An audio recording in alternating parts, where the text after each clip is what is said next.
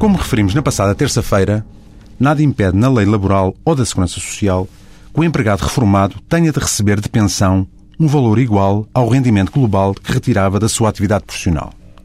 Recorda a este propósito a persistente e compreensível batalha judicial, ainda que inglória, de muitos quadros bancários que, mais ou menos empurrados para a reforma antecipada, em virtude das diversas fusões de bancos ocorridas nos anos 90, pugnaram por tal equiparação. A diferença entre a pensão recebida e as prestações salariais anteriormente auferidas por esses quadros bancários era, as mais das vezes, muito substancial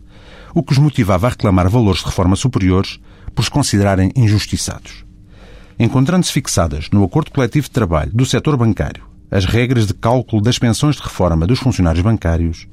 verificava-se que só algumas das inúmeras prestações de natureza laboral que eram pagas aos respectivos quadros entravam para a sua quantificação,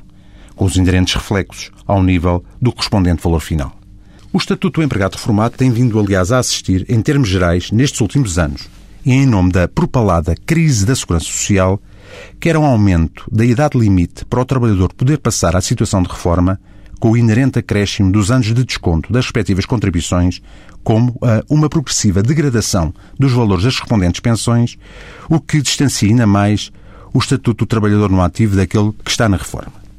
Tal tendência só não se tem verificado relativamente às pensões de reforma que estão no fundo da tabela, o que naturalmente se compreende e justifica em nome da dignidade da pessoa humana e do direito a um mínimo de subsistência por parte de qualquer cidadão. A crise da segurança social já não parece, contudo, ser para todos quando se olha para as condições de reforma e montantes das pensões de que beneficiam alguns cargos políticos e funções empresariais. A dúvida que persiste na mente de muitos é até onde pretende o Estado alargar o limite temporal para efeitos de reforma, bem como até onde tenciona reduzir os correspondentes valores, em nome da sobrevivência do atual sistema de segurança social.